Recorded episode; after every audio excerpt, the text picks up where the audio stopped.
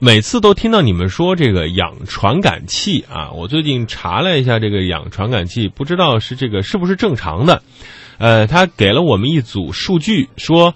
呃，一组氧传感器积分值短期修正一点零六，呃，一组氧传感器电压啊，传感器一零点二五伏，传感器二零点四五伏，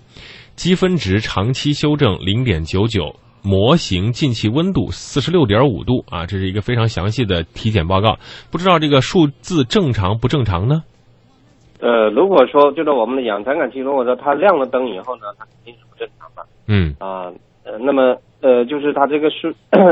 氧传感器呢，它主要是控制我们的这个这个电脑这个喷油啊，它的浓度。嗯啊，那如果说有一个氧传感器啊出现了这个这个呃问题了以后，它会亮故障灯。啊，嗯就是说一般我们亮了故障灯才用电脑去检测，那么呃检测通过电脑的检测来去分辨它是啊呃第一个、第二个还是它有些车呢是是两边的，就是说它有两个排气管，嗯，那么就左边的还是右边的嗯啊？如果说呃它没有说完全损坏，有一些呢就是说通过我们呃这这这些呃这段时间就是说检查发现呢，就是呃拆下来。嗯啊，用一种清洗液去把它清洗完以后呢，还是可以补救的。那么嗯有一些呢，就是里面它的电子元件已经损坏了的话，它呃就没办法了，就必须要更换了。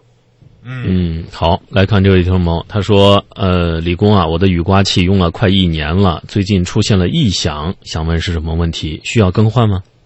呃，雨刮器出现异响的话，肯定是它的这个胶条老化，或者是有些它的本身它的摆臂啊，呃，螺丝松动也会出现这种响声，或者是它的这个呃呃摆臂的这个呃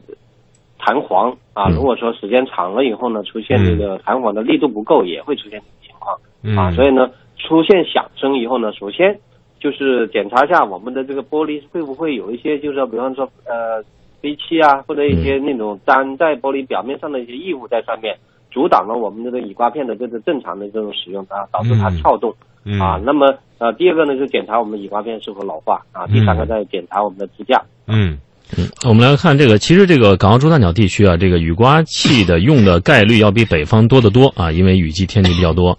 您怎么看这个日常的这个胶条的保养该如何去做？呃，其实呢，就我自己个人用的这个雨刮片呢，起码要两年以后才能换的。但是我们太多的车主太多去依赖这个雨刮片，就动不动就是去去啊、刷那个雨刮片啊。其实呢，雨刮片我们就是正常使用，一般就是下雨天呢啊或者是其实没很多时候没办法的时候，在行驶过程当中喷到一些脏东西啊，挡风玻璃上。嗯。像一般情况下，如果说我们就是在早上发现自己玻璃脏的话，我们是首先会用这抹布把这个玻璃擦干净，嗯。啊，尽量少用这个雨刮器来去去刮，啊，呃，通常呢就是我们刮雨刮器的时候呢，啊，不喷水，啊，这个干刮的话，这个雨刮片是很容易损坏的，嗯。啊，还有一个呢就是说我们雨刮水添加的这个啊那个洗涤剂啊，啊，嗯可能对这个雨刮片有一些辐射作作用，啊。嗯啊，所以呢，就是添加这个雨刮精的话，啊、嗯我个人认为呢，就是说不要随便去添加一些就是说腐蚀性很强的这些东西。嗯，好的不要添加腐蚀性特别强的啊。